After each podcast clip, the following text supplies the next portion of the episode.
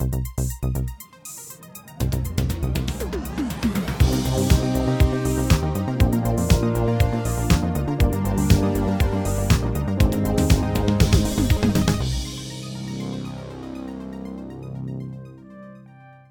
Hallo und herzlich willkommen zu der Episode 198 vom Outcast. Uh, wir gehen langsam auf die Folge 200 zu. Uh, ähm, aber jetzt ist noch nicht 200, jetzt ist 198 mit mir, dem Nicola, mit der Petra. Ja, die hat jetzt gerade einen Schluck genommen. Hallo. und mit dem Marco, der hat glaube ich noch nichts, der hat glaube ich nicht getrunken jetzt gerade. Hi. Zum Wohl. Zum Wohl. Prost. Das gute Morgen Bier. Nein. Äh, Frühschaffen. Okay. Ähm, heute einerseits Red Notice, der, der, einer von diesen vielen Netflix-Filmen, die in den nächsten zwei Monaten ins Kino kommen.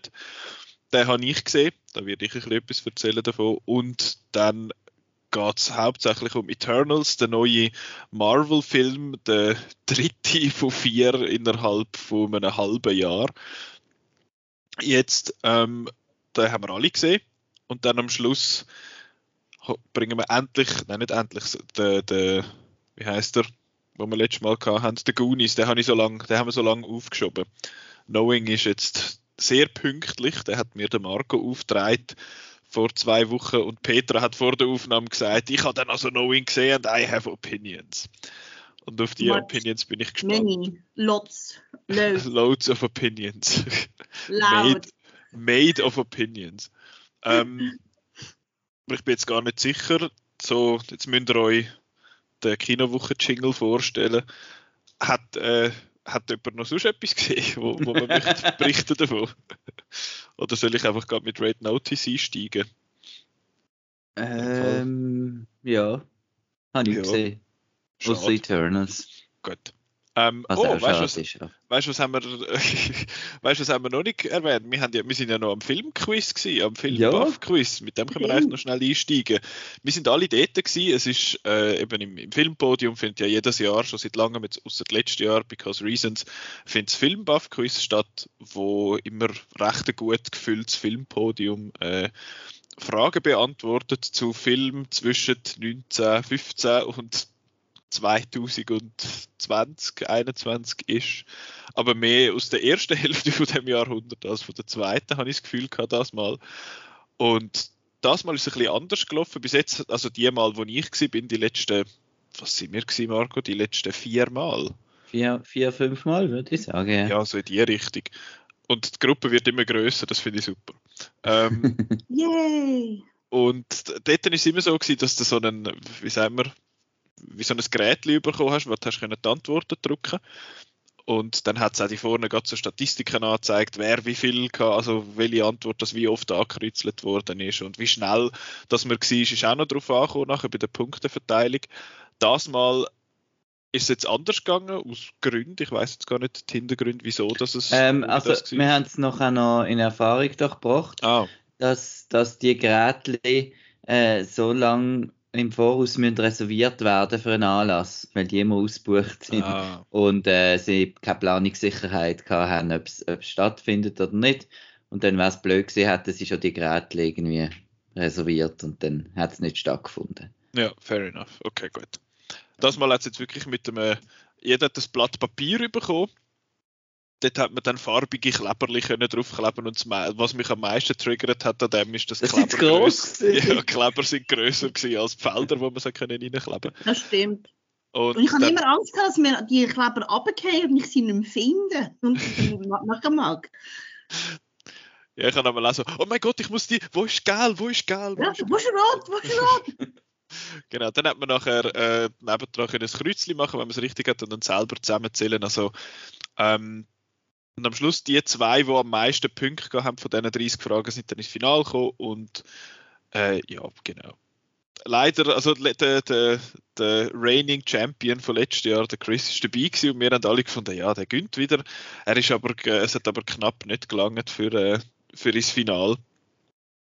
Aber gleich äh, 30 Punkte hat man können machen, beziehungsweise 32, wenn man sich als Amateur ähm, angegeben hat. In dem Sinne gibt es immer noch zwei Punkte gratis dazu. Ähm, der Chris hat dann 24 gehabt Marco, du hast 23 gehabt, also nur ja. schüch drunter. Peter, was hast du gemacht?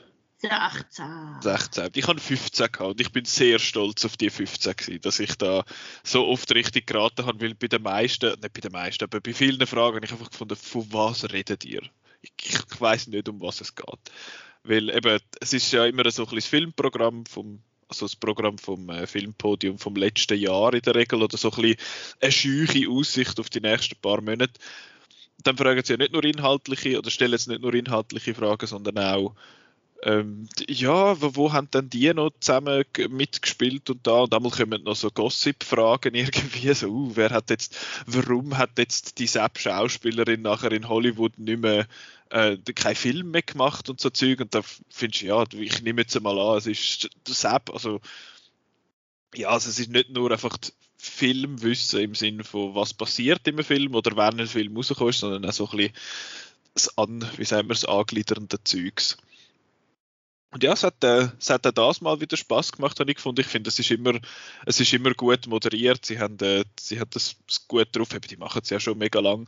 Es ist jetzt, ähm, wie heißt sie? Scheiße, ihren Namen habe ich vergessen. Das ist jetzt voll peinlich. Heißt sie die Frau? Ja, nein, das, die heißt sie. Sie heißt eben nicht Corinne. Wie heißt sie? Ich tue schnell nachschauen, dass wir sie da ehren können viel, oh fuck, und dann kann ich mir auf meinem Telefon nicht schreiben, das ist wieder mal Thrilling Radio, wo wir da machen. Sie heißt Corinne Sigrist. Corinne Sigrist. Genau.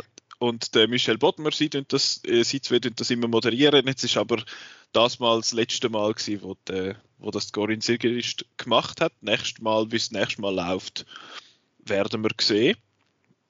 Also ich muss sagen, ich, ich ich wäre froh, wenn es nächstes Mal ein bisschen anders wäre. Erstens, ich finde es nicht so ganz ideal.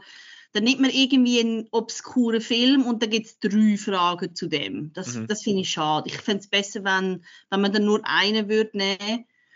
Und ich, ich kann, also ich meine, das ist natürlich, weil ich habe natürlich andere Sehgewohnheiten als so Filmpodium, mhm. so typische Gastdöte, aber ich habe gefunden, man merkt so ein bisschen, es ist auch so ein bisschen, wie soll ich sagen, ich finde es ein bisschen überaltert, Amis, was sie, also nicht unbedingt, was sie fragen, aber es ist so, so die Haltung, wo ich das Gefühl habe, mal, das sind schon ein bisschen ältere Leute, die die Fragen stellen. Zum Beispiel hat ähm, die Moderatorin hat dann gefunden, ja, Superheldenfilme sind verpönt. Und dann habe ich gefunden, hallo, wir sind im Jahr 2021. Praktisch jeder Oscar-Kandidat aus den letzten 20 Jahren hat mal irgendwo einen Superheldenfilm mitgemacht. Also langsam sind wir da drüber. Und ich habe dann auch gefunden, sie haben eine Frage gestellt zu Superhelden und die ist so einfach gewesen. Also ich habe gefunden, ey, nein, es geht nicht. Also, und es, auch, auch, im Finale, mit die, das hat zehn Fragen gegeben im Finale und zum Teil sind sie mega schwer gewesen und dann plötzlich kommt etwas, was sau einfach war und ich fand dann so,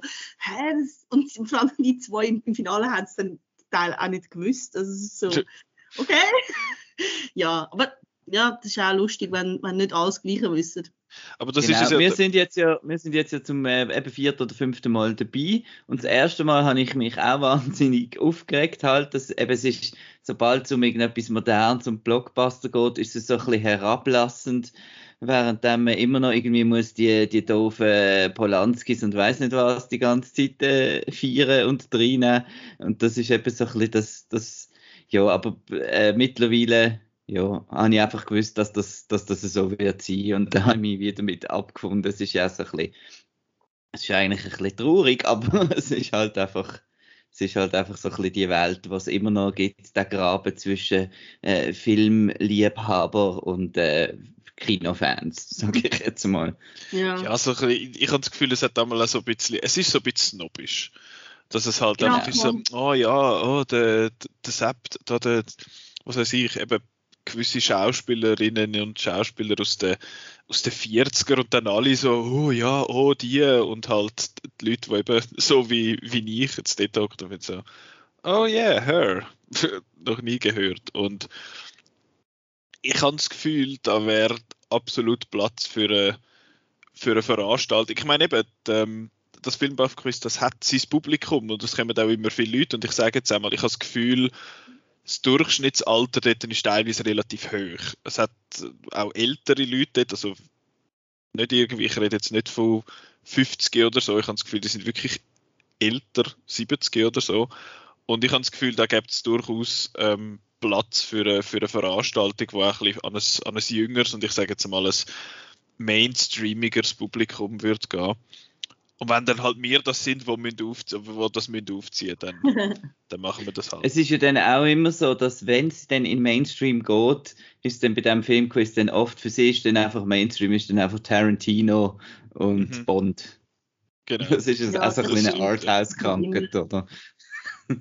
was, was mir aufgefallen ist, es hat, ich glaube, es hat einfach Leute, wo, wo wirklich so in dem Kuchen drin sind und dann ist es vielen auch, scheint es irgendwie das Bedürfnis gewesen, zum laut zeigen, ach, ich bin rausgekommen oder irgendwie. Also dann, dann haben sie irgendetwas gesagt und dann immer so die, ah ja, oder haha. Also es ist wie so ein bisschen affektiertes Reagieren, habe ich, ist mir jetzt aufgefallen bei dieser Crowd und ich habe mich gefunden, so, kann man, muss man nicht. Also ich weiß auch nicht. ich habe mich gefunden, es, es ist vielleicht auch so ein bisschen, es, es sehen und gesehen werden, ist wahrscheinlich auch ein bisschen. Mhm. Aber es ist einfach, muss man sagen, was toll ist an dem Quiz, ist einfach, es ist wirklich sehr gut gemacht. Mit den Filmausschnitt und eben Moderation. Und auch wenn wir jetzt da ein paar negative Sachen erwähnt haben oder so, ich freue mich eigentlich immer, immer drauf. Ja. So ja. ein bisschen, was machen sie jetzt wieder? Genau ich, eben, ich gehe total gerne, obwohl ich weiß, dass ich dort nicht annähernd das Finale ankomme und ich möchte das auch nicht. Ich möchte gar nicht unbedingt dafür sitzen.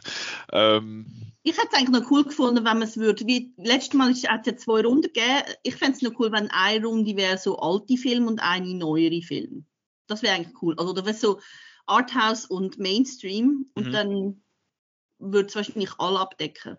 Aber im Filmpodium läuft halt fast nichts Genau. Jetzt ja, aber es gibt einen Mainstream, Mainstream, wo vielleicht vor, vor, vor 30 Jahren oder 40 Jahren Mainstream war und heute ist es Art. Genau, Apocalypse Now und so genau. Sachen, genau. Ja. Und sie zeigen ja auch jetzt am, am Silvester, sie haben immer den Silvesterfilm im Filmpodium und das Jahr ist es jetzt Strange Days. Den würde ich jetzt nicht als super Arthouse irgendwie äh, klassieren.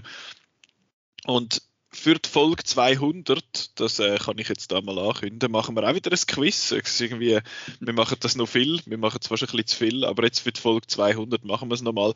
Wird es spezieller als vorher? Probably not. Aber es wird ein bisschen anders, weil ich habe, noch einen, einen ich habe mir noch einen Co-Fragen-Kurator äh, geholt. Und zwar mache ich das Quiz das mal mit dem Simon. Oder mal uh. ähm, das mal mache ich es mit dem Simon, weil von mir kommen immer so ein bisschen die Mainstream-Fragen und jetzt kann man vom, äh, vom, vom Simon kommen noch so ein bisschen die Arthouse, französische, italienische Filme aus den 70er und 60er und so und dann, dann ist es ein bisschen ausgewogener. Wahrscheinlich gönnt wieder der Chris, das ist so wie im, wie im Shooten. Jetzt sagt man doch immer, ja, 22 Männer rennen am Ball nach und am Schluss gönnen die Deutschen. Und bei uns ist es so, alle beantworten Fragen und am Schluss gilt, er gönnt der Chris. Aber du, wir werden es sehen, vielleicht das mal nicht der Fall. Aber jetzt zuerst kümmern wir uns wieder, jetzt, jetzt verabschieden wir uns wieder aus den, aus den alten Filmen und gehen in die modernen Filme, in die jetzigen Filme, die jetzt aktuell gerade jetzt in dem Moment im Kino laufen. Und zuerst mache ich schnell äh, eine kleine Solo-Nummer. Zwar habe ich Red Notice gesehen. Wie gesagt, einer von diesen vielen Netflix-Filmen. Ich weiß nicht, das ist irgendwie jedes Jahr jetzt so, dass sie so Oktober, November, Dezember irgendwie vier, fünf Filme in die Kinos rühren für ein paar Wochen. Ich glaube, angefangen hat das ja dort mit Roma, weil die alle haben wollen im Kino schauen, dann haben sie ihn im Kino gezeigt und jetzt ist das irgendwie wie so eine Tradition geworden. Ähm, letztes Jahr ist es unter anderem ja Mank und glaube Trial of the Chicago Seven sind die beiden Netflix-Produktionen gewesen. Und jetzt das Mal eben fängt ich glaube Red Notice der erste, dann kommt noch äh, Power of the Dog und Don't Look Up und so ein, ein paar von, von diesen Sachen.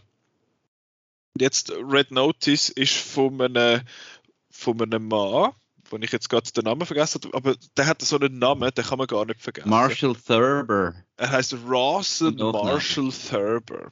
Rawson, was ist das für ein Name? Ähm, der, der Regisseur, der hat vorher Skyscraper gemacht mit dem Dwayne Johnson, den ich eigentlich erstaunlich okay gefunden habe. Und jetzt das Mal macht er einen, Adventure-Film in dem Sinne, ein Adventure-Action-Film mit dem Dwayne Johnson auch, mit dem Ryan Reynolds und der Gal Gadot. Und eben es geht darum, der Ryan Reynolds ist ein Krimineller, der ist, also er ist ein, ein Kunstdieb, wird dann aber verwünscht vom Dwayne Johnson, wo ein Cop ist. Und sie kommen dann aber zusammen irgendwo über Weg ins, äh, ins, in eine Situation, wo sie müssen zusammenarbeiten müssen, um die drei Eier von der Goldeier von der Kleopatra zu finden. Also es gibt so die, die Geschichte, dass die Kleopatra drei so Goldeier gehabt und oh, die sind seit Jahrtausenden nicht mehr vereint und sowieso und überhaupt und die wollen sie jetzt sammeln. Und ihre Gegenspielerin ist Gal Gadot, wo schon eins oder zwei vielleicht von denen im, äh, im Besitz hat und die zwei Gruppen, die spielen sich dann so ein bisschen gegeneinander aus und dann gibt es einen, einen, einen Adventure-Film. Und ich habe so ein bisschen, was sage ich jetzt mal, so das erste Drittel habe ich mega holprig gefunden, weil das ist einfach ultra bland gewesen. Sie, sie machen irgendwie Umweg über sieben Orte, damit sie noch ein bisschen, uh, da ist noch ein bisschen etwas in Bali, oh, und da ist noch ein bisschen etwas in Rom und da ist noch ein bisschen etwas dort, so ein bisschen, so ein bisschen wie sagt man, Location Hopping einfach. Und am Anfang dort hat er mich wirklich überhaupt nicht gepackt. Ich dachte, oh, das wird jetzt so ein blenden, langweiligen Actionfilm. Aber dann kommt so eine Heist-Sequenz, wo wirklich cool ist und nachher wird es wirklich ein, ein, total okayer Adventure-Film, so mit, mit vielen Sachen, wo man sich aus so einem Adventure-Film wünscht. Ich sage jetzt nicht, was da alles noch kommt. Ich finde, der Rock und der Ryan Reynolds funktionieren eigentlich ganz gut miteinander. Es sitzen bei weitem nicht alle Witze ich, ich habe ja schon mal so ein bisschen gemolden, dass ich den Ryan Reynolds eigentlich sehr lustig finde, im Gegensatz zum, äh, zum Marco. Und da jetzt hat es ein paar so Sachen, wo ich finde, ja, okay, ja, das ist jetzt, äh, da, du hast jetzt einen Film erwähnt, da, da müssten wir jetzt lachen. Aber wir sind das Zweite im Kino gewesen, der, der Roland und ich. Und ja, es ist nicht, es ist bei weitem nicht alles so lustig, wie sie das wahrscheinlich geplant haben. Aber es hat definitiv Witze, die für mich gezogen haben, die ich sehr lustig gefunden habe der Schluss ist dann so ein bisschen, wie sagt man dem, so ein bisschen viel One-Upping uh, one another. Also es ist so ein bisschen, uh, dort ein Double Cross und da ein Double Cross und dort noch und haha, und dann, wird, dann wird ein Reveal an anderen gehängt in der letzten Viertelstunde. Das ist dann wieder ein bisschen, ist dann wieder ein bisschen doof. Und es hat auch ein paar ganz, ganz, ganz grusige Action-Szenen, also oder einfach Szenen mit Greenscreen die allerschlimmste ist, was in einem Stier, sie sind in einer Stierkampfarena und es hat einen Stier und der Stier sieht scheiße aus und die Stierkampfarena sieht gerade auch scheiße aus. So, da hat jetzt, aber das, es hat eh etwa vier oder fünf so Locations, wo du denkst, da haben sie jetzt einfach das angeschrieben, dass das dort ist, aber das ist alles in Georgia ähm, vor einem Greenscreen gedreht, weil das sieht einfach alles grässlich aus. Ganz, ganz grusig. Ähm, sonst ja, es hat ein paar gute Action-Szenen und so, aber ich habe dann so vor allem eben in der zweiten Hälfte habe ich dann schon, schon meinen Spaß gehabt mit dem. Von dem her bin ich am Schluss mit einer positiv überraschten Einstellung aus dem Film raus. Von dem her ja. Und äh, selbstverständlich wird, äh, wird das Franchise aufgesetzt, dass man denkt, uh, es könnte noch, könnte noch weitergehen. Jetzt je nachdem, wie viele Leute das dann schauen auf, äh, auf Netflix, dann wird das vielleicht auch weitergehen. Ja, Marco, du gehst noch schauen. Ja. Ich finde zwar eben, der Rock ist ja für dich also jetzt auch nicht mehr so ein Sister. Also so Trailer, ja. Den Trailer gesehen und ich habe mir ich habe das einen von den schlimmsten Trailer seit langem gefunden. Zum einen wegen der Sprüche, die drin sind mhm. und zum anderen eben wegen den, genau die Arena-Szene ist nämlich drin und es sieht wirklich irgendwie und dann hörst du, es ist der höchst budgetierte Film irgendwie seit weiß nicht wann, dann äh, ja, denkst du, ja, ähm, und dann äh, wissen wir ja jetzt wegen diesen Streiks und Gewerkschaftsprotesten und so, dass Crewmitglieder eigentlich nicht gut zahlt sind. Äh, also, ähm, wo geht denn genau, das Geld hin? Wo geht denn das Geld hin? Genau, in die drei Leads und vielleicht ein ins Umreisen und Hotelübernachtungen von den, von den Stars und Regisseuren. Es hat wirklich billig ausgesehen, der Trailer. Ja, es Aber, hat wirklich Sachen, die ganz, ganz furchtbar aussehen. Mal schauen. Schlecht. Aber ja, du, ich bin gespannt dann auf, auf deine Meinung, weil es, es könnte so ein bisschen in deinem Ballpark sein, aber auch total nicht. Also es klingt ein bisschen nach National Treasure, oder? Ja, es hat so ein bisschen, den, es hat so, ein bisschen so einen Touch. Ich finde, National Treasure hat bedeutend mehr Charme. Ich finde, Red Notice ist ein bisschen mehr ein Produkt als, als jetzt mhm. National mhm. Treasure. So ein bisschen, ja, etwa so.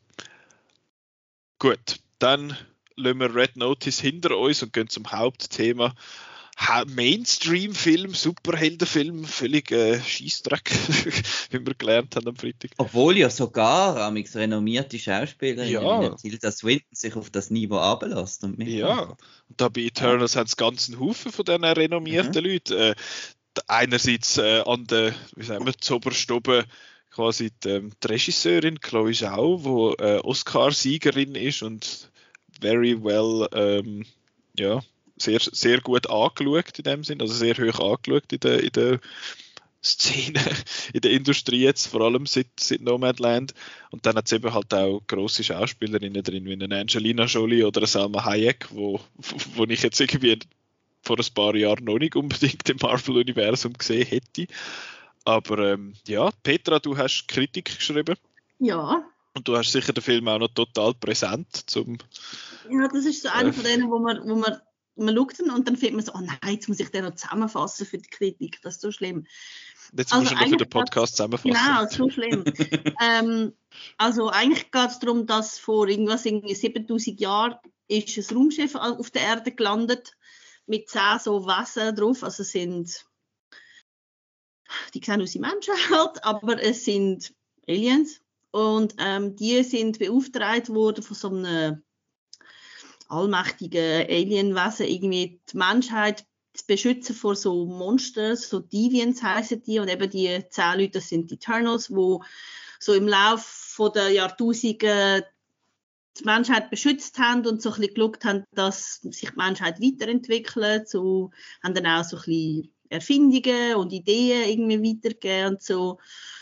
Ähm, und die Deviants haben sie so zu der Zeit der Conquistadores, also weißt du, so 15, 16. Jahrhundert, zu der Zeit haben sie sie besiegt und dann haben sie gefunden, ja, wir müssen uns jetzt trennen, wir müssen ja jetzt nicht mehr zusammen kämpfen gegen diese Monster und dann verstreuen sie sich auf die ganze Welt und haben ihr eigenes Leben und jetzt ähm, finden sie wieder zusammen, weil es tauchen wieder von diesen Deviants auf. Und sie müssen dann halt die Welt vor dem Untergang retten. Ja. Genau.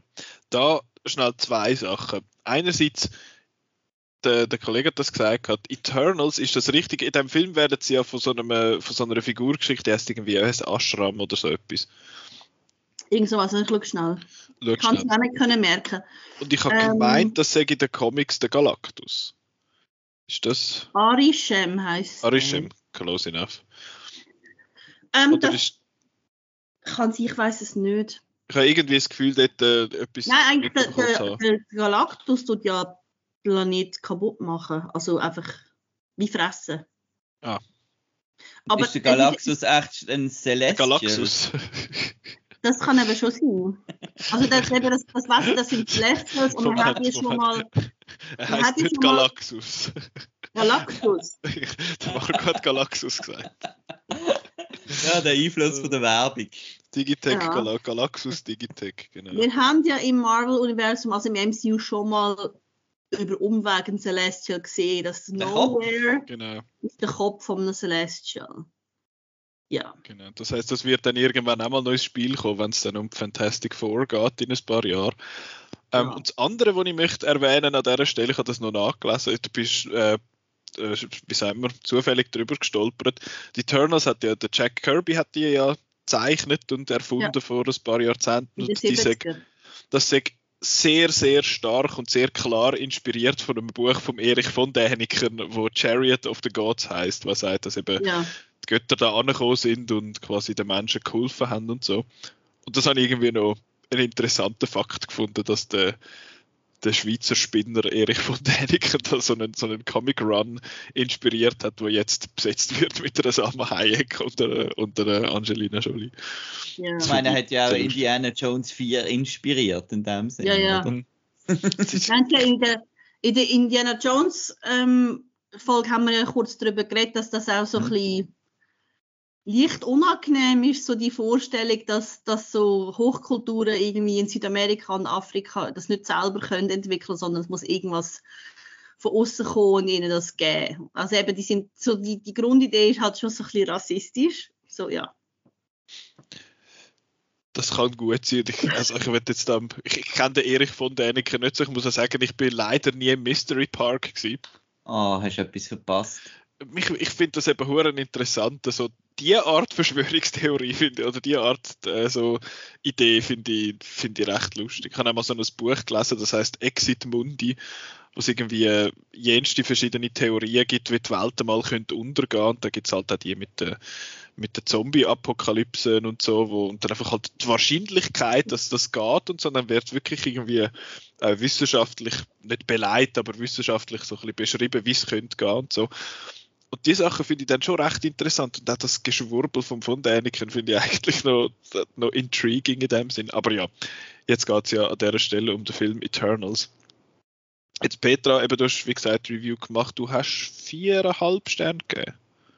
Vier, glaubst du? Vier. Vier, gut. Vier.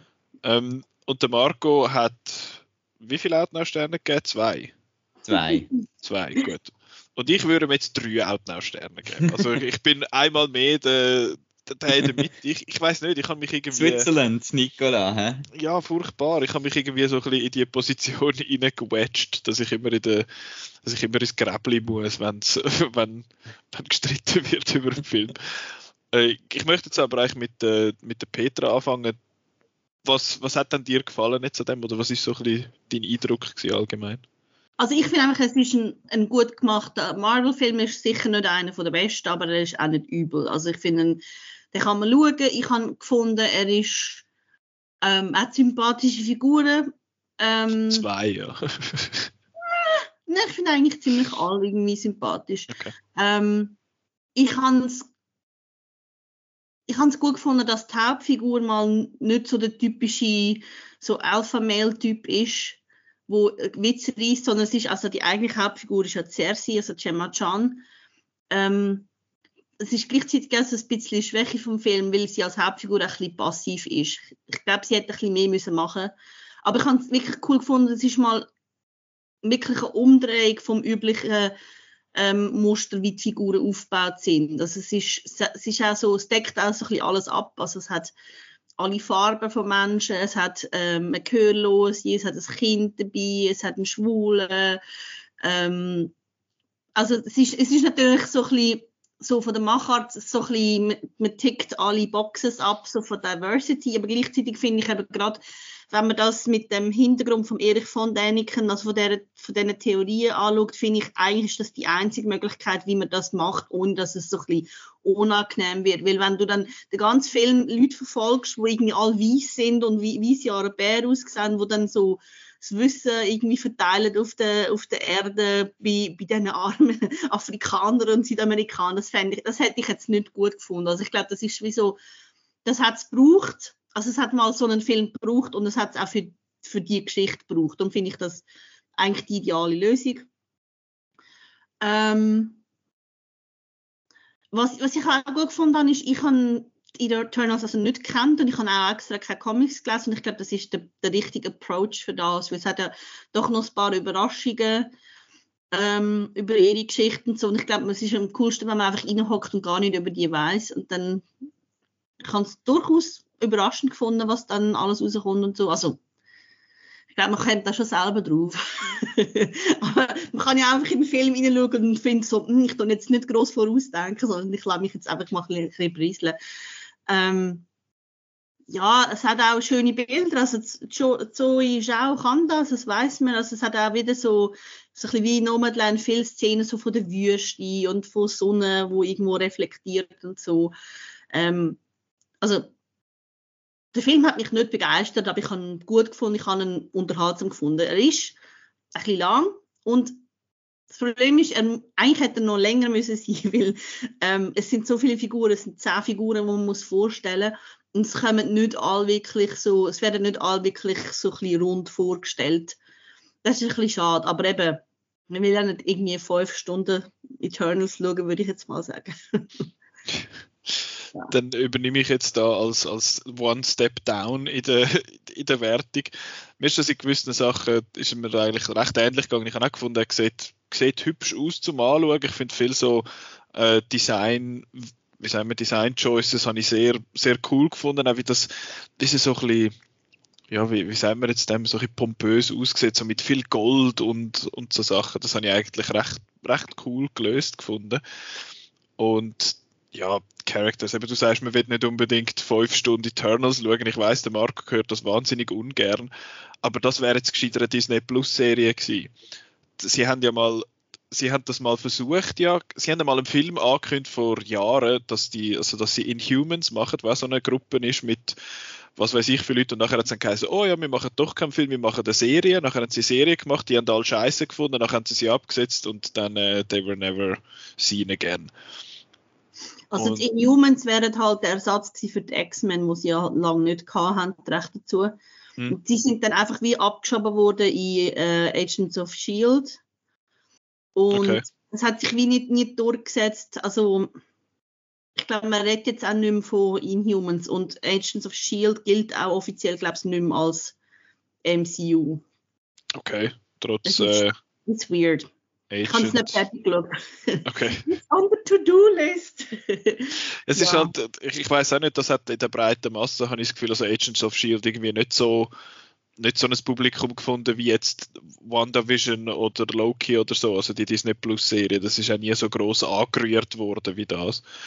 Und ja, bei den Eternals habe ich das Gefühl, hätte, der hätte können profitieren von dem, weil ich finde, es sind einfach, es sind wirklich viele Leute und viele kommen zu kurz. Ich finde, die einzige, wo wirklich ein Charakter ist, eigentlich ist der Gemma Chan, ihre, ihre Cersei. Ich finde, sie ist die einzige, wo, wo irgendwie ein bisschen greifbar ist. Der Rest ist ja so ein bisschen dort und dann hast du Kumail Nanjiani, wo, wo ein sympathischer Dude ist und, und cool ist, aber dann, er ist einfach so ein bisschen dort und macht so ein bisschen seine komischen Sprüche.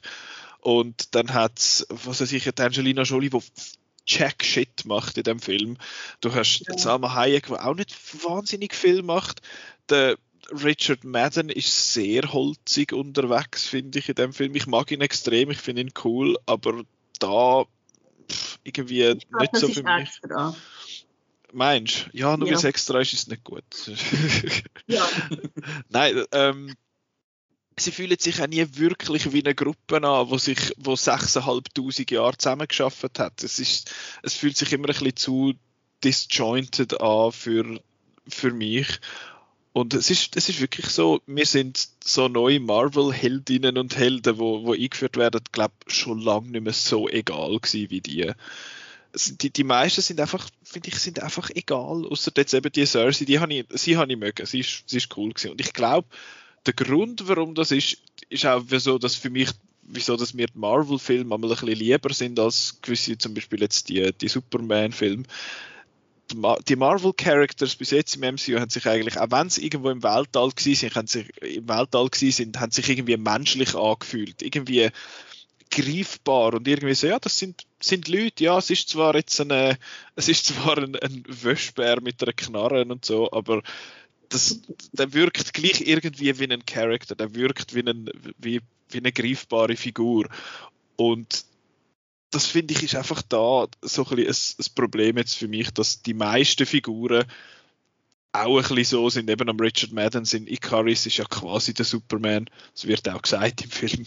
Ähm, und der ist einfach, der ist einfach plump und langweilig, finde ich. Finde das einfach ein langweiliger Charakter. Ich hätte, der, der mir noch passt hat, äh, ist sein, sein äh, Game of Thrones Kollege, der Kit Harrington, als in dem Sinne der, der Dane Whitman, der, der Love Interest von der Cersei, was ich sehr lustig finde, dass es zwei Game of Thrones Figuren hat, wo interagieren mit einer Figur, die Cersei heißt. Das habe ich ja. natürlich lustig gefunden. Und ich hätte eigentlich gern den Film gesehen aus der Sicht von Kit Harrington. Quasi, dass wir eine greifbare Figur haben und dann aber halt so riesen Shit um ihn herum passiert. Das habe ich das Gefühl, hätte mir besser gefallen als das, was jetzt da ist. Aber ja, sonst jetzt bin ich so ein bisschen indifferent, was der angeht. Ich finde, er ist nicht eine riesige Katastrophe. Ich finde ihn aber auch nicht gut und ich verstehe nicht, warum das alle Filme, alle Blockbuster im Jahr 2021 müssen zweieinhalb Stunden oder länger gehen. Ähm, weil der hat, eben, wie du sagst, Peter, er müsste eigentlich fast länger gehen, aber andererseits finde ich, ist er auch zu lang. Es ist so ein bisschen, äh, ein bisschen von beidem. Ja, der, der Ton ist irgendwie nicht so consistent, habe ich das Gefühl gehabt. Mal ist er mega ernst und dann bringt er wieder witzig komische Sachen, was Marvel-Filme ja bis jetzt eigentlich einmal nicht so schlecht gemacht haben, habe ich gefunden. Ja, von dem her so ein bisschen in der Mitte, darum 3 von 6 von mir. Jetzt der, der Party-Pooper, der Marco, weil wir ja eine riesen Party haben bis jetzt mit dem Film. Ja, weißt du, Sie haben BTS erwähnt, das ist eben voll von der Zeit der Film. Ja. Das, das äh, habe ich ein bisschen cringe gefunden. Ja. ja, und da liegt genau ein das Problem. Ähm, auch eines der Hauptprobleme ist das, was du auch sagst, mit dem Ton und so. Wir haben da, glaube Chloe Sau, die mit jemand anderem das geschrieben hat. Und ich nehme auch an, die andere Person hat geschaut, dass das noch genug marvelig ist oder so. Und das, das merkt man halt ein bisschen. Und ich bringe jetzt nochmal schnell am, ähm, am Jack Snyder sie Justice League. Zum Zack Snyder. Genau, habe ich ja gesagt. Habe ich Jack Snyder gesagt? Nein. Der gute alte Jack Snyder. Nein, ja, am Zack Snyder sie Justice League, wo ja auch so ein bisschen mit Helden als Götter schafft und so. Und dort hat es für mich einfach, ist es irgendwie mehr episch und bedeutungsschwanger und pö, pö, pö gewesen. Und ich habe das Gefühl, der hat das jetzt so ein bisschen versucht. Und das ist dann eben immer wieder, äh, dann wieder mal in eine Bollywood-Tanznummer geschaltet und dann ist wieder so ein bisschen, äh, okay. Und, und, und so. Und darum habe ich das, das hier und her, hat, hat mir recht mühsam gedunkt, zum einen. Zum anderen, was ihr alle gesagt haben, ich habe keine von diesen Figuren gehabt, um mich festheben. Ich habe auch am Anfang gefunden, Kit Harrington und Gemma Chan sind äh, mega herzig zusammen und so. Und dann ist die Rückblende mit dem Richard Madden und das ist so ein äh, mega awkward Liebesszene gesehen und so. Und ich dachte, die wieder zurück zu, zum anderen, der ist viel netter und so. Aber sie haben dann wieder versucht, mit dem Richard Madden etwas zu machen. Und das ist so ein ein Fehler gesehen, habe ich gefunden, eben weil ich den, den Kit Harrington in der Rolle sehr sympathisch halt gefunden habe und sie dann halt auch wieder können, hat ein bisschen können mit dem Konflikt schaffen, eben, dass sie nicht älter wird und so weiter. Ähm, ja, und das, das, die viele, die viele Figuren, eben Angelina Jolie ist überhaupt nicht aufgefallen, muss dann aber trotzdem noch irgendeinen Subplot mit irgendeiner Spinnkrankheit haben, dass sie irgendwie noch gefährlich wird und so. Es ist so ein bisschen von allem, von allem ein bisschen, ein bisschen etwas. Was ich noch herzig gefunden habe, ist die, ähm, die Figur vom, der Fastos, oder wie heißt er? Fastos oder Fastos, äh, ja. Fastos. Fastos, glaubst du? Brian Tyree ja. Henry seine Figur. Genau. Ihn habe ich auch noch einen von den Standouts. Ja. Habe ich eigentlich einen von den Standouts gefunden. Er ist sehr sympathisch gesehen und auch seine, sein Humor ist jetzt ein bisschen, ein bisschen weniger, äh, weniger schlimm gesehen als, als mhm. der, der, der Nanjani, genau.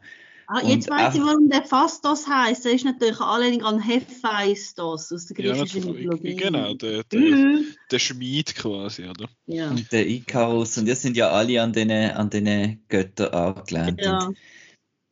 ja, und dann kommt am Schluss einfach wieder irgendwelche CGI-Monster und dann ist fertig. Und ja. Also ich habe den extrem schlecht geschrieben gefunden, der Film. Also ich habe Dialog wirklich so ein bisschen schlecht gefunden. Ich habe jetzt, ich, ich weiß, ich muss ja immer verteidigen, so Star Wars und so, aber ich habe mich während dem Film oft an äh, Attack of the Clones erinnert, äh, gefühlt, so im Dialog, so auch in diesen romantischen Szenen, wo die zwei einfach nicht zusammenpasst haben und dann trotzdem so überkitschig und irgendwie hat irgendwie das Gesamtbild hat für mich da nicht passt. Und Chloe Sau hat ja den Film vor, äh, vor Nomadland sogar noch abgedreht, gell? Scheint's. Das kann gut und sein. Ich, ja. Hat sie jetzt so parallel gemacht, also mhm. unterschiedliche Phasen in Unterschied, also bei den Filmen so gewechselt. Und eben, ich finde äh, The Rider äh, und, äh, und Nomadland super und ich denke, das ist jetzt mal ein Versuch gewesen und man könnte da jetzt als gescheitert äh, abhökeln. Ich habe das Gefühl, es ist vor allem einfach nicht nötig, so eine Filmemacherin wie Chloe Sau, wo so eine eigene Stimme hat quasi, so einen Film machen zu lassen, das braucht es wie nicht. Also, du, ich, ich habe das Gefühl, will das in das in das Muster muss reinpassen, in die Welt muss reinpassen, da, ja, da kastriert man irgendwie den Stil von so, ein, von so einer Filmemacherin extrem. Ich bin nicht ein riesen Fan von Nomadland. Ich finde, ist, ja, ist, ist noch gut, aber ist jetzt nicht so meine Art Film. Und ich habe jetzt Parallelen so vom Filmemacherischen her zwischen Eternals und Nomadland nicht wirklich gesehen. Ich glaube eben auch, das Problem ist sie ist extrem gut, äh, auch bei, bei, bei The Rider ähm, gewesen, mit Amateuren zusammen zu arbeiten. Mhm. Also es hat sehr viele ähm, Laiendarsteller und eben auch ähm, echte Leute halt so und gehabt. Und jetzt ist sie wie mit Hollywood, mit Star und Frances McDormand ist ja auch etwas so vom Feeling her, wo man das Gefühl hat, ja, die ist, die ist umgänglich und da ja, kann das ist man normal. So, genau. Mensch. ja. Genau. Und jetzt hat sie da wahrscheinlich mit ziemlich viel Egos zu tun gehabt an einem Set mhm. und äh, wo vielleicht gefunden haben, nein, ich mache meine Figur so und, und so ist das Zusammenspiel auch irgendwie ein bisschen clunky gesehen von all den äh, Schauspielern. Irgendwie ist mir das alles, wie du gesagt hast, ein bisschen, ein bisschen hölzern mhm. übergekommen. Ja, ich möchte noch etwas Positives sagen. Ich finde, der Arishem, eben da der, der Celestial, ich finde, der sieht uh, geil aus. Ich finde das Design mega cool.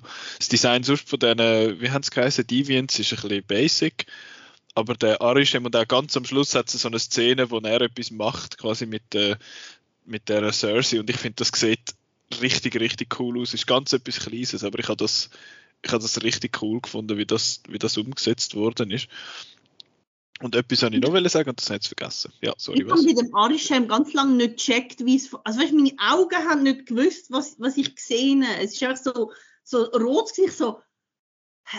Also, ich, ich habe ich hab Mühe gehabt, das irgendwie zu dekodieren mit den Augen. Mhm. Hingegen finde ich die Deviants, vor allem dann der eine, wo, wo sich weiterentwickelt, der hat am Schluss ausgesehen wie der Ultron. Wie ja, das habe ich Ultron und. Äh, Höllenhund aus Hellboy 1. Hellboy, genau. Ja, so, so mische ich so. Uh, that's weird.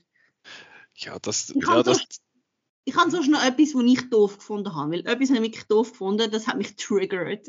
Und zwar bringt äh, der Charakter von Kumail Nanjiani bringt mal ähm, eine Analogie von Peter Pan und der Sprite. Und da habe ich mich sehr aufgeregt, weil es ist eine völlige Fehlinterpretation von Peter Pan. Ich dachte, nein, das stimmt nicht. Zuerst ein Scheißdreck. Ich glaube, das sind so Leute, die nur den Disney-Film kennen und sonst irgendwie nicht Peter Pan, die, die machen so Sachen und Peter so, äh, nein, so. That's not canon. ja. Oh ja, auch die Sprite, die habe ich jetzt völlig. Die macht gar äh, nicht. Ja, die hat ja auch so eine, so eine emotionale Problematik haben, dass sie eben in dem Körper steckt von, von mhm. einem Kind, aber eigentlich erwachsen ist und so. Und das, eben ist einfach zu viel und wenig hat funktioniert ja, irgendwie, auf einer emotionalen Basis. Ich finde, das hat viele gute Ideen eigentlich drin gehabt. Auch das, eben der, der Fastos, dass er quasi eben, es hat eine Szene mit, äh, wo er am Boden zerstört ist, quasi dort, wo er der, der Menschheit wieder Rücken kehrt. Das ganze Zeug, die Idee habe ich mega cool gefunden und von dem her eben, wenn man jetzt jeder Figur so eine Stunde gewidmet hätte, dass man sich so ein bisschen kann, dass man die so ein bisschen verstehen halt und nachher am Schluss gibt es von mir aus einen, einen Kinofilm, wo dann, wo dann das abschließt, obwohl ich von der ganzen cross-medialen Geschichte, wo jetzt Marvel da auffahrt mit uh, Disney Plus Serie äh, beeinflusst die Kinofilm und andersrum, von dem bin ich gar kein Fan. Aber ja, und ich möchte noch schnell sagen, Marco, du hast vorhin den Zack Snyder ins Spiel gebracht. Der Patrick Willems, das ist so ein YouTube- Film-Essay-Mensch hat auf Twitter geschrieben, Zack Snyder should have directed Eternals. No. Um, da schreibt so, I apologize for putting this out in the world and I will not be taking follow-up questions at this time. Also, ja, es ist, ich, ich, ich, sehe das schon auch ein bisschen, warum dass, dass man das, dass man das gesagt eben weil es eine ähnliche, äh, ja, eine ähnliche Art von wie sagen wir, eine ähnliche Art von, von Gruppen ist in dem Sinne eben alle so larger than life und so. Aber sie sind ja letztlich menschlich und das ist der Unterschied zu, alles, was, zu allem, was der Zack Snyder jemals gemacht hat. Das sind keine Menschen, das sind... Aber sie wirken ja, die wenigsten da wirken ja menschlich, finde ich jetzt. Ich finde schon, also ich meine, die haben jetzt 500 Jahre lang als Menschen gelebt, also ich habe es jetzt schon recht menschlich gefunden, also nicht ja, alle. Nur weil wir jetzt Der das... Tiger ist jetzt nicht sehr menschlich. Der, der sieht aber auch sonst nicht menschlich aus. Also, der kann nichts dafür, also, es ist sicher ein ganz lieber, aber er sieht einfach irgendwie creepy aus. Ähm, Was, der, der, der Brian Barry Keegan? Keegan. Barry der, Keegan. Der, der- der, der Druig, oder wie er geheißen hat. Ja, auch dort haben sie wieder so ein bisschen, ja, haben sie auch wieder angetönt, von, dass der jetzt irgendwie die Macht nutzt, um irgendwie schlecht zu machen, oder Sektenführer oder was weiß ich. Mhm. Und das wäre ja, äh, wieso, er hat eigentlich sollen der Hauptbösewicht eigentlich sein, wäre die logische Mhm. Ich habe noch äh, gedacht, das läuft auf das gewesen. Ähm, dass, dass irgendwie innerhalb vom Team halt jemand nicht mit dieser Aufgabe kann umgehen und sich dann die anderen gegen ihn müssen stellen, oder? Mhm. Statt dass da einfach da die, die, die Hunde, wo eben, was auch gar keinen Sinn macht, das wird ja sogar im Film erwähnt, wieso sie jetzt nur für die Aufgabe, äh, genau, also ja, sie sind ja, ja, Spoiler, aber Ja, das ist Genau. Spoiler. Er hat noch ein paar, er hat ja hinten raus nachher noch werden, überschlägt sich plötzlich die Ideen, noch, die sie noch wollen reinbringen so, das ist einfach noch ein wichtiges Thema, das ist auch noch, du hast du Matrix gesehen. Ähm, ja, das ist so ein bisschen, Oh, apropos Game of Thrones noch, äh, mir hat der Score sehr gut gefallen vom Raymond Javadi. Stimmt, ja, habe ich mir Genau. auch notiert, das ist, ist ein schöner Score gewesen. Ist so. Mhm. Äh, was soll ich noch wollen sagen? Vielleicht noch kurz, ganz kurz, Spoiler-Territorium wegen der Post-Credit-Szene. Dort hat es ist wieder ein Fall von. Okay. Was ist jetzt das? Genau. ähm, die erste, also für die, wo den Film noch nicht gesehen haben und jetzt noch möchten, nicht möchten gespoilt werden über Post-Credit-Szene, wir reden kurz darüber. Eben in der ersten, also in dieser Mid-Credit-Szene, dort äh, latscht jemand rein und dann, oh, es ist ein riesen Reveal und nachher steht einfach der Harry Styles von One Direction dort. Also ist, er ist jetzt ein Serious Actor und so. Ähm, der steht dort und sagt, ah, ich bin der Eros und ich habe so ein komisches Body-Viech da dabei und ah, er ist der Brüder von schlecht Thanos. animiert gewesen, mein Gott. Und, und der Patton Oswald und also ja. Dort Ja, bin ich dann auch höchst verwirrt gewesen, was jetzt das hätte sollen. Ja, das Also, ist das jetzt... hat einfach sollen heißen, es ist der Harry Styles und es gibt noch andere Eternals. Genau, und das hat oh, und er ist der Brüder vom Thanos, I guess. Also sonst haben sie ja gesagt, ja, irgendwie eine seltsame Platzierung dort an dieser Stelle. Und am Schluss kommt der Kit Harrington nochmal vor, hat fast mehr Screentime in der Post-Credit-Szene als im Rest vom Film. Dort äh, macht er eine Kiste auf und dort hat es ein Schwert drinnen und dort steht etwas auf Latinisch. Und das sollte so ein Teaser sein, dass er der Black Knight wird. Es gibt in den Comics gibt's, äh, verschiedene Black Knight Characters und so viel es mir ist, ist er der dritte von diesen Incarnations, also von diesen Versionen. Und es wird ja im Film einmal angetönt, dass er ähm, dass er doch, also Gemma Chan, also die Cersei sagt ja ihm, er soll es mit seinem Onkel soll sich wieder versöhnen, oder?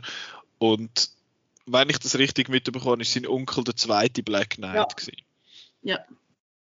Und der ist, glaube ich, mega böse gewesen und der, der, der Dane Whitman ist dann, glaube ich, wieder ein Good Guy. Mhm. Und So das ist so Artus, Artus Sag äh, im Marvel-Dings. Das sind Verwandte oder was, äh, Nachkommen von von König, von Art, von so Artus. Riddler-Zeug, oder? Ich glaube, so, ah, Excalibur kommt ja im Film auch kurz. Ja, eben, ja. genau. Das kann gut sein. Und was ich dort lustig finde, ist, es kommt ja eine Stimme aus dem Off, wo man nicht sieht, wer es ist, und die sagt irgendwie, Are you sure you're ready for this, Mr. Whitman? Ich glaube, das sagt sie. Und Chloe Sau hat bestätigt, wer das es ist, und es ist offenbar der Mahershala Ali als Blade. Scheint's. Ähm, ja, der, der, ich hätte es jetzt nicht gemerkt. ja, du hast ja eine andere Vermutung gehabt, beziehungsweise Nein, der Chris ich und der, der Chris hat es gehabt, er hat gemeint, er sagt der, wie heißt der, Mordo. Der, der Chiwetel Ejiofor. genau. Genau, das ist Aber ja so ein bisschen, das ich eigentlich auch noch Sinn. Sag du. Das mich auch noch Sinn auf eine Art von wegen, sie sind ja so seit, äh, seit, was ist es, seit Fa- Fa- Falcon and the Winter Soldier, äh, mal Falcon and the Winter Soldier, glaube ich, sind sie ja wie so ein bisschen am ein, ein Villain-Team am zusammenstellen, wo eben da der, der US-Agent dabei ist und dann ist das mit der wie, wie hat sie geheißen? Die Schwester Jelena. von der Black Widow? Jelena, genau. Sie steht dann so ein bisschen dabei und das, ich meinte, in dem Mordor gehöre dort dann auch dazu. Von dem her ja, aber es ist offenbar offenbar der Blade und der Film ist ja auch angekündigt, aber hat glaube ich außer der Mahershala Ali ist glaube noch nichts bekannt dort. Was ich eben gedacht habe mit dem Schwert ist, ähm, wo er die Kiste aufmacht, da hört man so Stimmen. Und ähm, Shang-Chi hat aufgehört, dass der Shang-Chi mit beim beim Wong war und dann haben sie darüber geredet, dass die Ringe, dass die, man weiß nicht, wo die herkommen und die sind irgendwie so halt so mystische Gegenstände, wo man nicht versteht. Und ich habe das wie so interpretiert, dass das Schwert vielleicht auch so etwas ist und dass jetzt so verschiedene Objekte auftauchen, wo, wo man damit irgendwie muss fertig werden, dass das Schwert auch so eins ist. Das ist meine Interpretation. Ich habe keine Ahnung, It's ob das stimmt. Tesseract all over again. Ja. ich, ich habe jetzt das Gefühl, also ich, ich, das ist jetzt so, das ist wieder eine andere Diskussion. Also ich bin ja immer sehr, also ein bisschen, ich habe Marvel Drum ja immer ein bisschen gehittet in dem Sinn. Ich habe Marvel sehr, ich finde die Filme immer noch lässig und so, aber ich merke, wie ich langsam so ein bisschen das Interesse verliere an dem Ganzen. Es ist jetzt auch, die Marvel Fatigue ist jetzt glaube ich bei mir etwa nachgekommen, vor allem eben weil Serien und Film und alles. Und ich glaube, es hat auch ein bisschen damit zu tun, dass in der ersten, zumindest in der ersten Phase, hat, es hat zwar alles auf der, auf der ersten Avengers angeschafft, aber ich habe das Gefühl, sie sind immer noch bedacht gewesen, in dem Sinn, Filme zu machen, wo in sich gut sind, wo aber nachher irgendwann dann zu einem Ganzen zusammenkommen. Und je länger dass das MCU jetzt geht, desto mehr sind sie beschäftigt damit, neues Zeug aufzusetzen, weil sie wissen, sie werden Geld einspielen mit diesen Filmen. Die Leute werden das sowieso schauen und sie werden das jetzt quasi bis in alle Ewigkeit können weiterziehen. Und bei den letzten drei Filmen ist das, was mich eigentlich am meisten fast interessiert oder das, was mir am, am meisten geblieben ist, sind die Post-Credit-Szenen, wo ich finde, uh, was kommt echt als nächstes? Was passiert. Das ist, bei, bei WandaVision ist das ähnlich gewesen. Da finde ich auch, uh, das, das könnte noch interessant sein und der Rest von der Film sind mir dann einmal irgendwie nicht so geblieben. Also ich, ich weiß nicht, ich habe das Gefühl, sie sind ein bisschen sehr damit beschäftigt, eben Zeug aufzusetzen, weil sie jetzt einfach mit Sicherheit wissen, wir können quasi clean mehr oder weniger neu starten nach Endgame. Und wir können machen jetzt was Ja, und weißt du mal, was noch geheißen hat, es gibt jedes Jahr einen Star Wars-Film. Ja. Hm. ja. Und jetzt haben wir innerhalb von einem halben Jahr vier Marvel-Filme. Der nächste kommt in einem Monat. Spider-Man No Way Home, wo ich mich zwar auch wieder darauf freue, Mann, es ist so blöd. Und ich finde ja mhm. eigentlich Disney sowieso doof. Aber äh, ja, ich habe das noch nicht so. Genau, das äh, ähm, ist ja auch wieder, äh, bei Eternals habe ich auch wieder gelernt, ist natürlich wieder eine Zensur, Zensurfrage yes. ähm, auftaucht. Genau. Und jetzt zum ersten Mal, glaube ich, hat Disney sich geweigert, das rauszuschneiden für äh, Katar und Saudi-Arabien.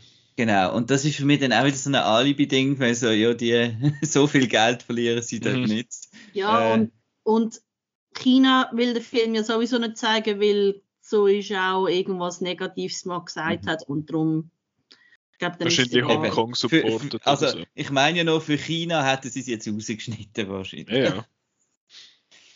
Natürlich, aber eben, Disney hat so ein bisschen die, ja, sie sind oft jetzt einmal auch ein bisschen pandering, was das Ganze angeht. Sie finden so, hey, wir sind im Fall mega, wir sind mega gut, wir sind kein böser Riesenkonzern, wo alles aufkauft und alles will beherrschen. Wir haben eine schwule Figur bei uns in einem, in einem Film, wir sind jetzt der Good Guys. Also, ja, das dunkelt mich alles in so ein bisschen, wie sagen wir, sie kaufen, sie kaufen sich wie so ein bisschen frei aus dieser Schuld mit so mit so Sachen. Natürlich, sie könnten, äh, wir haben es schon mal gesagt, sie könnten auch da das einfach überhaupt nicht beachten und einfach die ganzen Themen sowieso außen vor lassen, sie beschäftigt sich zumindest damit, aber eben machen sie ja kaum, weil sie, weil sie charitable Organisation sind, wo findet, ja, wir, wir sind da fürs Gute.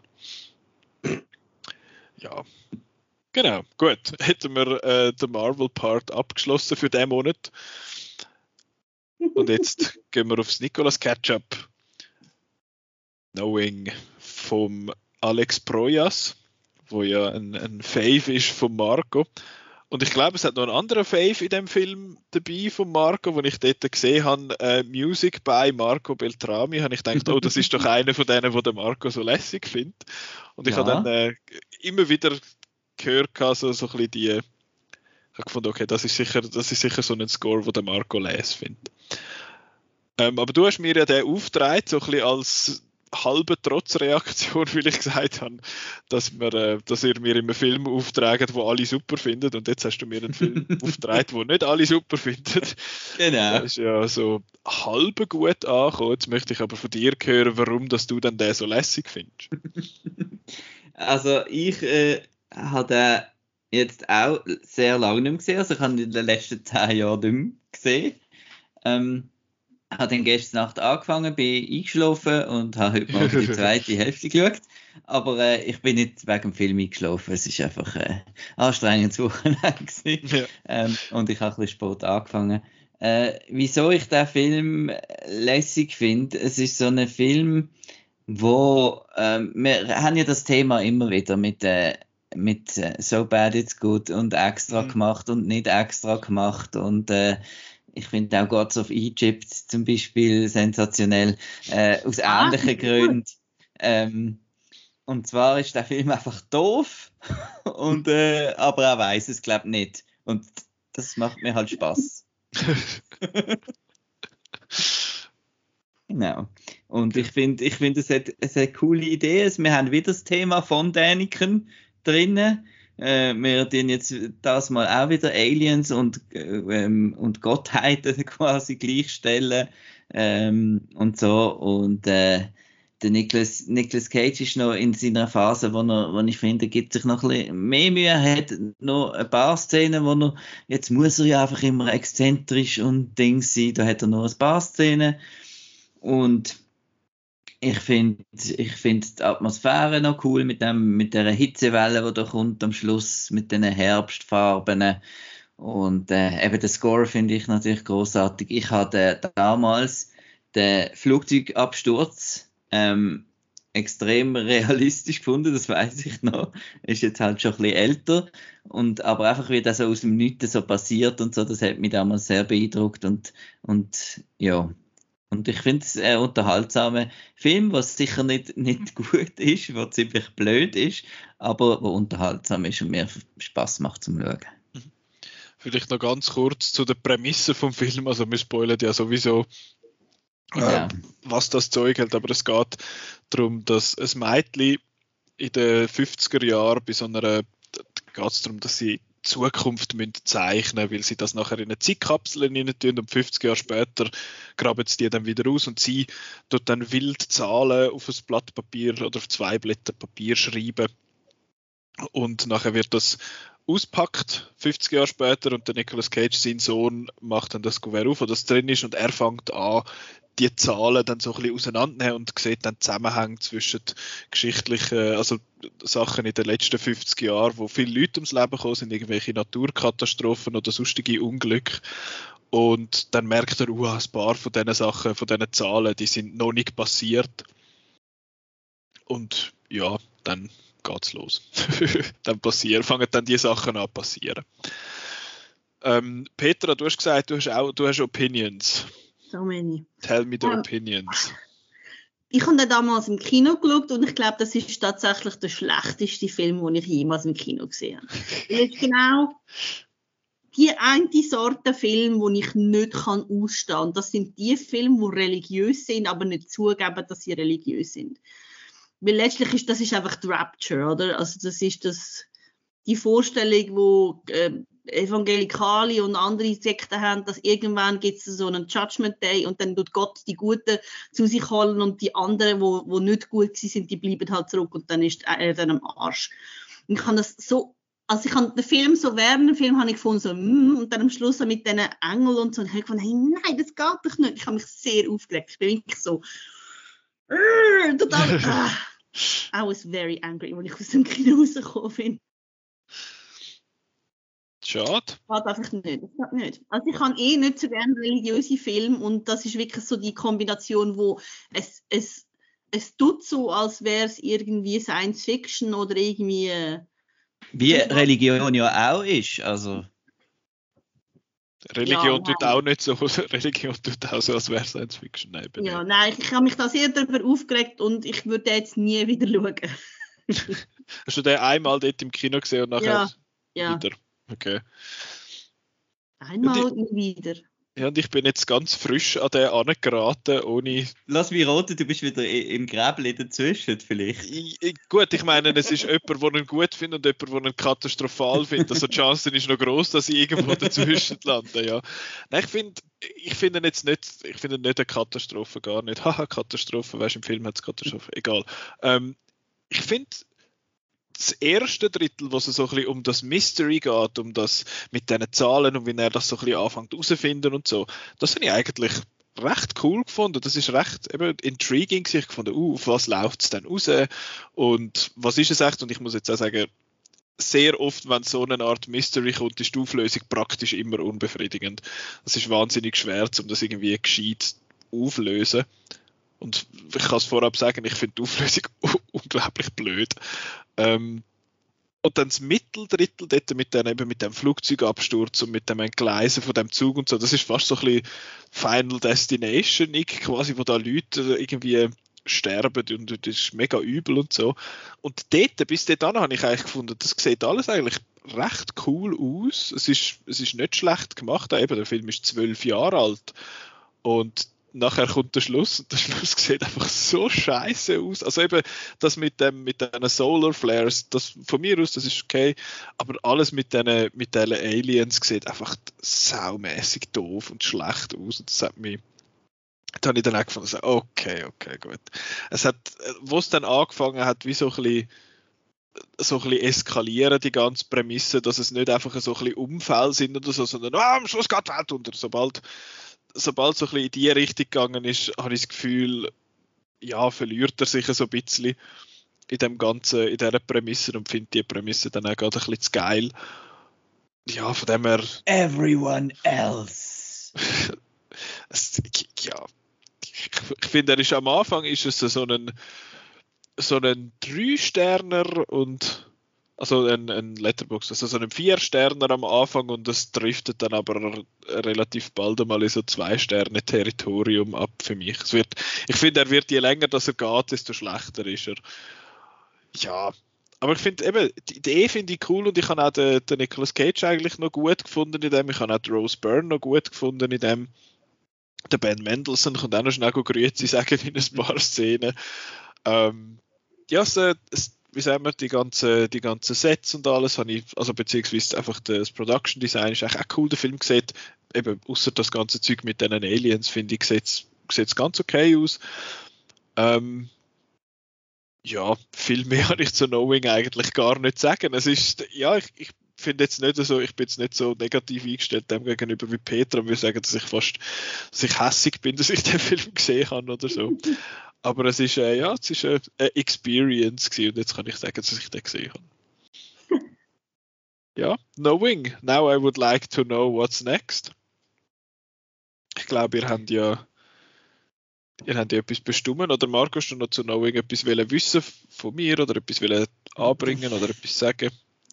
Was, hast du, was hast du für, für eine Reaktion erwartet von mir? Was hast du gedacht, wie ich ihn finde? Äh, ich habe gedacht, du findest ihn und noch, noch gut. Noch gut. Und fertig, ja. Und äh, vielleicht damals noch ein bisschen lustig und äh, unfreiwillig, ähm, eben dort am Schluss. Und ähm, ja, noch gut. Also ich finde, es ist so ein bisschen, mir gefällt auch die, die, die Anfangsding ist so ein bisschen X-Files und also so ein bisschen, eben so ein bisschen Mystery und das Rätsel lösen und so. Und ja, und dann wird er immer eben ein bisschen trashiger und ein bisschen so trashig gefällt mir ja eigentlich auch noch. Und ich finde jetzt das auch mit dem, mit dem Religiösen jetzt nicht so schlimm, weil sie tun jetzt einfach wieder zwei Leute nehmen aussetzen und dann fängt es wieder von vorne an. Und ähm, ja, ich finde es aber, äh, am Schluss ist noch lustig, wenn er zu seinen Eltern geht, meint man zuerst, er geht in eine Kirche und denkt man so, oh mein Gott, wie haben die einfach so einen grossen Hauseingang? also dann wäre es mir auch zu viel gewesen, wenn er dann noch in eine Kirche gegangen wäre, um, um sein äh, Ende erleben. Aber so habe ich gefunden, das ist so ein bisschen, eben, das, was dich eben aufregt, das ist so ein bisschen unterschwellig, das mit der, ja. mit der Religion. Also das kann man auch ignorieren, wenn man will. Kann man schon. Also ich kann jetzt das auch wenn nicht so Augen fest nur macht, kann man es ignorieren. wenn man den Film nicht schaut, meinst du? Nein, es ist, äh, ja, eben, ich, ich habe gemeint, wir hätten das ganz am Anfang, wo wir mit dem Ketchup angefangen haben, habe ich euch einmal noch gefragt, was ihr denkt, wie ich den Film gefunden habe. Und ich glaube, ich muss mhm. das wieder machen. Aha, das, ja. das finde ich, find ich eigentlich noch lustig. Ähm, ja, das wäre das wär Knowing gewesen. Und jetzt zum Abschluss machen wir noch machen wir noch den Ketchup ja, von nächster Woche. Snowing von nächstes Mal, Übernächst, ja. Übernächst, über, nein, übernächste Woche. Drei Wochen. Für Folge 201. Oh, also dann so ein kurzer Film, unter anderthalb Stunden. uh. uh. Genau. Ist, das, äh, ist das jetzt wieder so einer, wo man findet, ah, den muss man gesehen haben, oder einer, wo ja. man findet, wieso zur Hölle hast du den da auf der Liste, oder wieso hast du ihn überhaupt noch nicht gesehen? Nein, den das muss sowieso. man gesehen haben, weil der seit, äh, seit mittlerweile mehr als 25 Jahren äh, Merchandise generiert, wo man immer noch sieht. Ich glaube, das ist so okay. einer, wo man, wo man rein optisch kennt man den, auch wenn man ihn nicht gesehen hat. Mhm, genau. Okay, also der muss aus, also ist er aus den 90er. Ja. Ich tu wieder da, ich tu wieder ausschliessen. Uh, da hat's, äh, da hat's, da hat's viel Zeug drin. Da ist, ah, ist es, äh, nein, unter anderthalb Stunden. Ist er animiert? Ja. Ja. Ist es der Nightmare Before Christmas? Yay! Yay! Weil Halloween ist noch, Halloween ah. ist noch nicht so lange her. Ah. Und Weihnachten ist bald.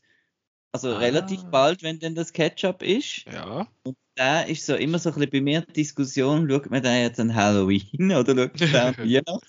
Eigentlich ist es ein Weihnachtsfilm, aber er ist eben auch sehr Halloweenig. Okay.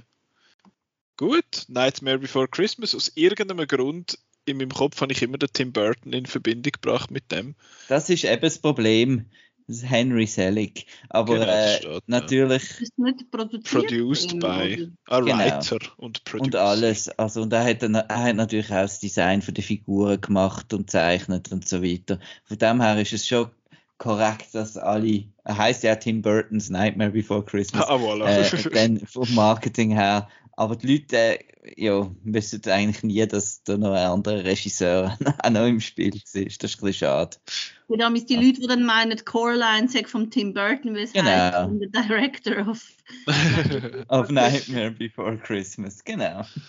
Oh je. Ich habe jetzt da meine Liste sortiert nach 90s und dann Filmlength. Und dann habe ich gedacht, ja nein, äh, Tetsuo Bodyhammer kann es nicht sein. und äh, apropos Coraline, hast du gesehen? Coraline habe ich nicht gesehen, aber ich meine, viele von denen oder gewisse von diesen Leica-Filmen sind mega schwer zum Überkommen auf Blu-ray. Also schwer zum Überkommen, die sind nicht so verfügbar. Also ich habe einfach bei mir Leute. Stimmt, stimmt. Ja. Markus, was, wie hast du es genannt? Markus lustige. Genau. Markus lustige. Markus lustige Videothek. genau. Markus lustige Videothek. Genau, gut. Also Nightmare Before Christmas. Äh, für die Leute, die jetzt weder Markus lustige Bibliothek in der Nähe haben oder den nicht auf Blu-ray haben, er ist auf Disney Plus. Dann kann man den schauen. Ich habe heute Morgen übrigens eine Push-Nachricht bekommen von Letterboxd. Es hat geheißen, Snake Eyes ist jetzt auf Disney Plus. Ich habe gefunden, uh, da der mit dem, äh, mit dem Henry Cage, Golding oder? und so. Und nachher habe ich gedacht, Moment, das App heisst, äh, wie heißt er? G.I. Joe Origins Snake Eyes. Da bin ich drauf und dann sehe steht der Nicolas Cage und so, yeah, das ist auch gut, der ist auf der Watchlist. Ähm, ja, Disney Plus, können wir den schauen. Ja, scheint ja. Eben, äh, ab, ab nächstes Jahr muss man dann nicht mehr die Liste nehmen. Ab nächstes Jahr kann man dann mir irgendetwas auftragen, wo der von der lässig findet. Aber jetzt zuerst kümmern wir uns um Nightmare Before Christmas. Wie gesagt, sehr ein kurzer Film, 76 Minuten. Ähm, ja, dann, was, was machen wir nächste Woche? Das weiß ich gar nicht. Ich, ah, mal, natürlich. Nächste Woche kommt äh, Last Night in Soho raus, der neue Film von Edgar Wright. Und ich denke, wir werden dort dann auch am Edgar Wright seine Filmografie mal noch schnell durchgehen. Der hat ja erst sechs Filme gemacht. Und da, ist gerade aktuell ein, ein Ranking? genau. stattgefunden in der Redaktion. Genau, auf Outnow kann man schauen. Wir haben die sechs Filme, die er gemacht hat, gerankt. Ich bin nicht unhappy mit, der, mit dem Ranking. Ich bin völlig. Ich bin sehr unhappy. Punkt 1. Was? Der du bist... gar nicht. Was geht nicht, Peter? Das der erste. Das Wieso? geht nicht. Das geht nicht. Aber der ist doch gut. Nein. What? Moment, ich muss gerade nochmal schauen. Über das reden wir dann eben nächstes ja. Ja, genau. ja, es ist. Ja. Ah ja, stimmt. Ah, der, der ist ja erst. Du findest ja den gar nicht so les. Nein, den finde ich doof. Ich finde es eben schön, die Top 3, das ist auch meine Top 3 und ich weiß nie, welcher Reihenfolge das ich soll machen. Ähm, gut, ich könnte auf Outnow gehen und dort äh, hat es eine Liste, wo wir am Edgar Wright seine sechs Filme äh, in eine Reihenfolge gebracht haben. Nächste Woche werden wir Last Night in Soho besprechen und eben die, die Filme. Und ich glaube, sonst kommt eben gar nicht groß etwas raus, wenn ich jetzt da so die, die Filmstarts anschaue. Es kommt The Truffle Hunters kommt raus, wo am ZFF, glaube letztes Jahr gelaufen ist. Und die Rettung ein Keimtipp. Ist das ein Keimtipp von dir? Ja. Also für die, die keine Lust haben auf einen Edgar Wright äh, genau. Horrorfilm, Horror-Thriller können The Truffle Hunters schauen. Und die, die auf den keine Lust haben, können den neuen Till Schweiger-Film Die Rettung der uns bekannten Welt schauen. Aber ja, kann man machen, wenn man das will. Muss man nicht. Nein. Wo das dann all die Filme laufen, äh, outnow.ch slash Kinoprogramm, weiß langsam, wie es läuft. Und mir kommt gerade noch in den Sinn, ich sehe da Filmstarts. Hast jetzt du Pat und Matt noch nicht gesehen, Marco? Doch, doch. Ah, wie war der? Gewesen? Ist der les? Ist, der ist les also für alle Familien und geht 48 Minuten. Und ähm, ich bin seit, seit Kind eigentlich Pat und Matt Fan, also ich schaue die auch immer wieder mal. Äh, das sind so tschechische, ähm, äh, ich hoffe, sie sind tschechisch oder ungarisch. Ja, ja. sind glaube schon tschechisch. Ähm, kurze Stop-Motion-Animationsfilm um zwei äh, zwei, die zusammen wohnen und immer wieder wenn etwas renovieren in der Wohnung oder äh, eine Wäschleine aufstellen, also immer etwas Handwerkliches äh, machen und das geht immer schief. Und ich kann mich kaputt lachen ab denen, weil das ist einfach Slapstick, es ist ohne Wort und das ist wirklich extrem lustig, extrem liebevoll gemacht und jetzt im Kino sehen wir einfach, ähm, sind vier solche Kurzfilme zu sehen, wo alles Thema Winter haben. Also einfach aus der, aus der grossen ähm, Geschichte von denen, die werden übrigens immer noch gemacht und immer noch Hand-Stop-Motion animiert, das gibt auch neuere. Und äh, ist, wirklich, ist wirklich witzig und auch einfach für die ganz, für die Kleinsten etwas, eben ohne irgendwie, wo etwas unheimlich ist oder äh, wo man nachher muss Diskussionen führen, sondern es ist einfach, ist einfach lustig, weil Leute halt irgendwelche Kessel auf den Kopf fallen und so Sachen. Uh, good old violent fun. Nein, es ist, äh, der heißt ja Pat, Pat and Matt Winter Fun. genau. ah ja, wo all die Sachen laufen über outnow.ch Kinoprogramm, dann kann man uns folgen auf Facebook, Twitter und auf Instagram und den Podcast kann man hören auf Spotify, Apple Podcasts, Google Podcasts und eigentlich sonst auch überall, wo ihr Podcasts hört. Äh, ja, das wäre es für heute. Danke vielmals fürs Zuhören und wir hören uns nächste Woche. Tschüss. Adi. Ciao.